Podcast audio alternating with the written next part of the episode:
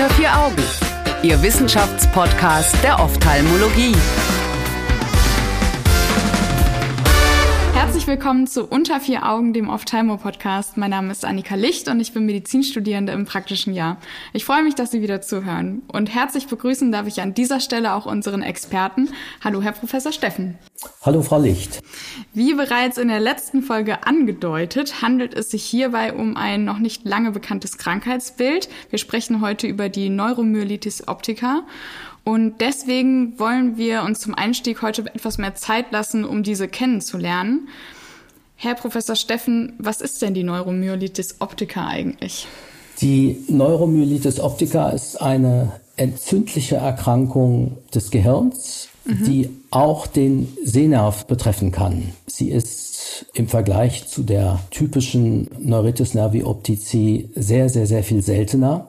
Mhm. Und man spricht heute, weil man doch einiges mehr über die Erkrankung weiß, nicht mehr von Neuromyelitis optica, sondern von Neuromyelitis optica Spektrum Disease. Wird immer komplexer. Das wird immer komplexer und die NMOSD, diese NMOSD-Erkrankung umfasst auch die Neuromyelitis optica beziehungsweise das, was man früher als Davidge-Erkrankung bezeichnet hat. Mhm.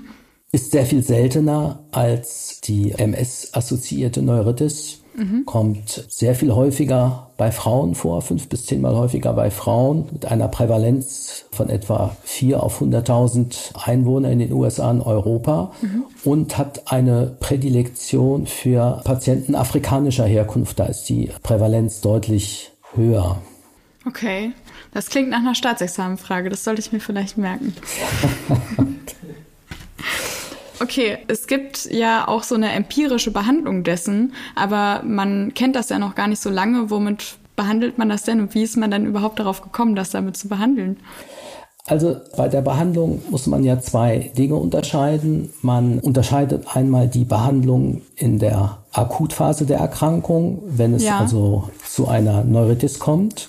Und die Behandlung sieht so aus, dass man hochdosiert Steroide gibt, IV-Steroide, und man behandelt häufig zusätzlich auch mit Antikörpern oder mit einer Plasmapherese, mhm. um die pathologischen Antikörper, die es bei dieser Erkrankung gibt oder sehr häufig gibt, die sogenannten Anti-Aquaporin-Antikörper, das sind Antikörper gegen Fußfortsätze der Astrozyten, um diese Antikörper wegzubekommen. Das sind also Antikörper, mit denen man zum einen die Erkrankung nachweisen kann, die aber auch ja. pathologisch sind. Das heißt, die das Erkrankungsgeschehen unterhalten.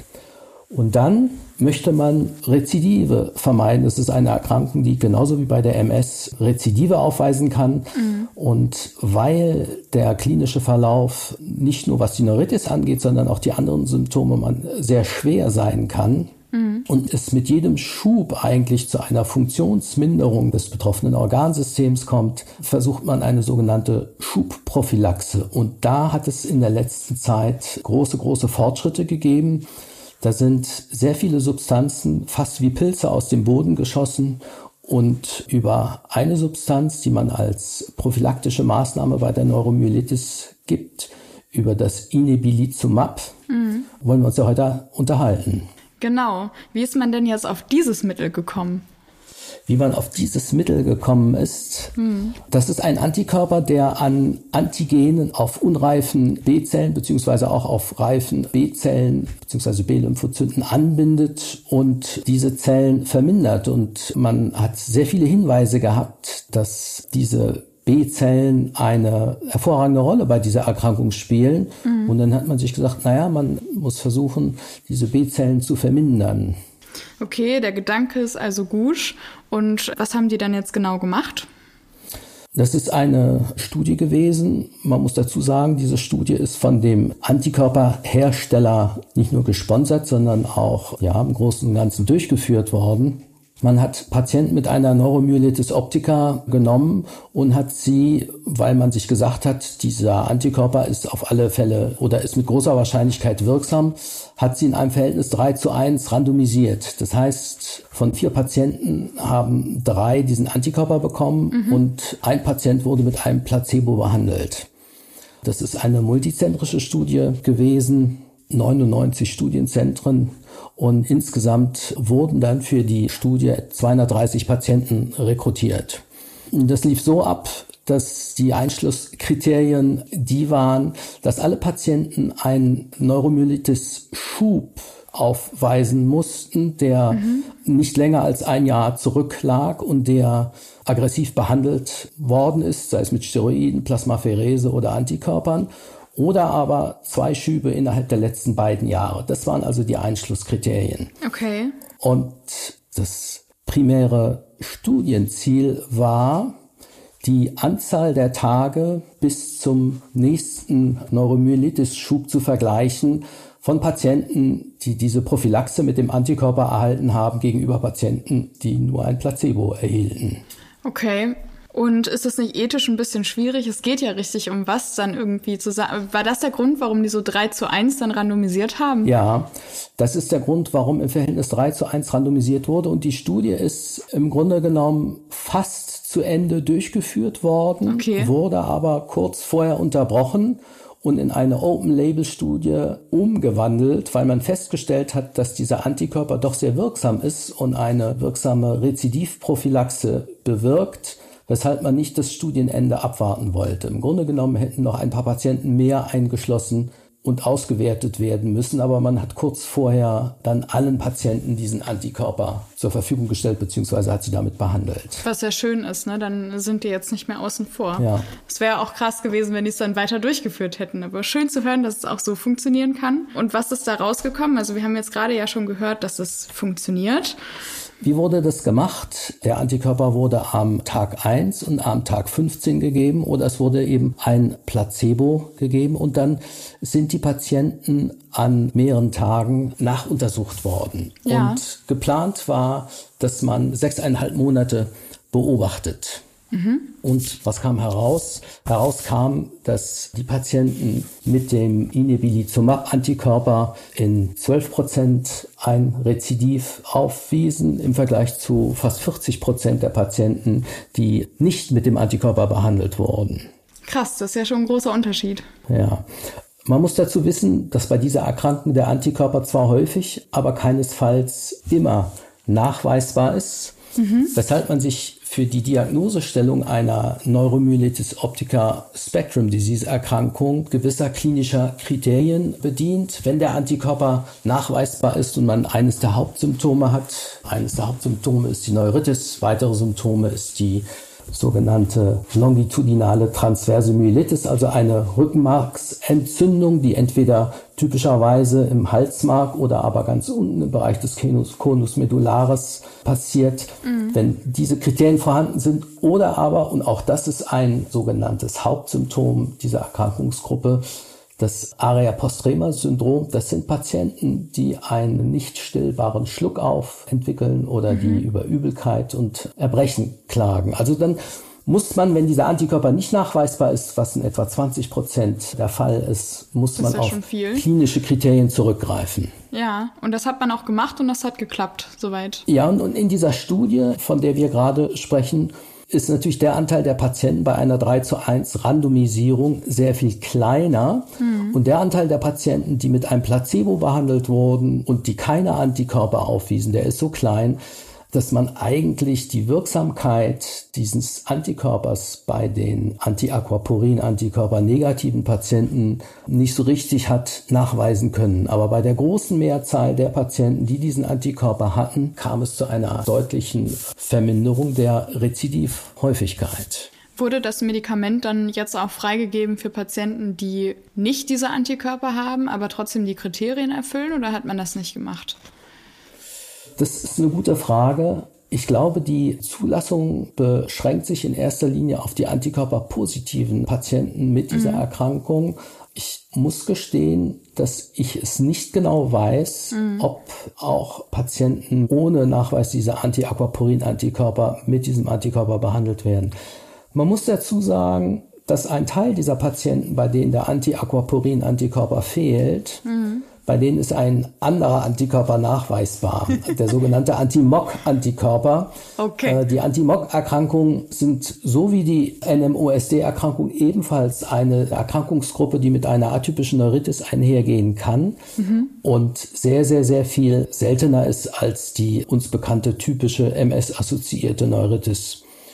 Um Ihnen mal ein paar Zahlen zu geben von den typischen Sehnerventzündungen, ja, machen die, die idiopathisch sind, das heißt ohne MS einhergehen oder mit MS assoziiert sind, das sind vielleicht 60 bis 70 mhm. Prozent und nur 10 Prozent haben entweder NMOSD oder eine Anti-MOC-Erkrankung. Dieser Prozentsatz steigt aber deutlich an bei Patienten, die eine rezidivierende Sehnervenentzündung aufweisen. Da ist es so, dass also okay. in 30 Prozent der Fälle diese Antikörper nachweisbar sind. Ja, verrückt. Also es ist ja letzten Endes doch immer viel Statistik, die man sich dann auch noch merken sollte, weil es schon wichtig ist. Also dann ist es ja auch wahrscheinlich ganz sinnvoll, dass das jetzt noch nicht dafür frei, oder wir wissen es ja nicht, aber es ist sinnvoll, dass es erstmal das eine beweist, was es beweisen kann, denn das andere steht ja immer noch im Raum. Ja. Es gab ja noch zwei andere Sachen, die rausgekommen sind, nämlich dass die Hospitalisierung gesunken sind dann auch und ja. ähm, dass das IgG auch nachhaltig noch gesunken ist, was ja an sich auch schon mal ganz tolle Erfolgskriterien sind. Und ich habe noch eine Frage. Es gibt ja zwei Todesfälle in der Verum-Gruppe und die würde ja. ich gerne noch ein bisschen unter die Lupe nehmen, weil mir das beim Lesen natürlich ein bisschen gruselig erstmal vorkam. Nun ist es ja aber so, dass das Medikament zugelassen worden ist in den USA trotz dieser beiden Todesfälle. Warum muss ich mir jetzt Sorgen machen oder ist das eigentlich nicht so wichtig? Also grundsätzlich darf man sich immer Sorgen machen bei einem neuen Medikament, das äh, massiv in das Immunsystem eingreift. Ja. Bei diesen beiden Todesfällen in der Währunggruppe ist ein Patient zumindest nach Angaben in der Studie an einem NMOSD-Schub verstorben. Also mhm. er hat eine Veränderung im Gehirn bekommen, die dazu geführt haben, dass er eine respiratorische Insuffizienz entwickelt hat. Mhm. Und beim zweiten Patient weiß man es nicht so genau. Man hat auf JC, John Cunningham Virus, getestet. Dieser Test war negativ. Man weiß von einem anderen Antikörper, dass der in sehr seltenen Fällen eine periventrikuläre Leukomalazie hervorgerufen hat. Mhm. Und deshalb ist es völlig berechtigt, dass man besorgt ist, wenn man so massiv in das Immunsystem eingreift. Es ist ja auch so, von anderen Substanzen wie dem Rituximab zum Beispiel ist es bekannt, dass wenn man es eingesetzt hat, es in der Akutphase zu einer Verschlechterung der NMOSD gekommen ist. Okay. Weshalb man zeitgleich mit der Antikörpergabe auch Steroide gibt, um einen solchen Schub zu verhindern. Mhm. Okay, das ist ja schon wichtig zu wissen, aber natürlich auch beruhigend, wobei der Nachbeobachtungszeitraum ja jetzt noch nicht so wirklich lang ist. Das ist richtig. Für den Augenarzt wichtig ist es zu wissen, dass es diese Erkrankung gibt. Mhm. Und wir hatten ja in einer früheren Folge festgestellt, dass die Visuserholung bei der typischen Neuritis unabhängig davon ist, ob man jetzt mit Steroiden behandelt oder nicht. Mhm. Das ist bei der NMOSD-assoziierten Neuritis ganz anders. Hier ist es so, dass man möglichst rasch hochdosiert Steroide geben sollte, ja. also im Zweifelsfall gleich behandeln und nicht erst den Antikörperstatus abwarten. Deshalb sind auch die klinischen Kriterien so wichtig weil die Prognose entscheidend davon abhängt, wie schnell man diese Patienten mit Cortison bzw. Plasmapherese oder Antikörpern behandelt. Wow, okay, das ist sehr wichtig. Bleiben wir doch beim klinischen Alltag. Inwieweit ist denn dann jetzt das Inebilizumab da angekommen?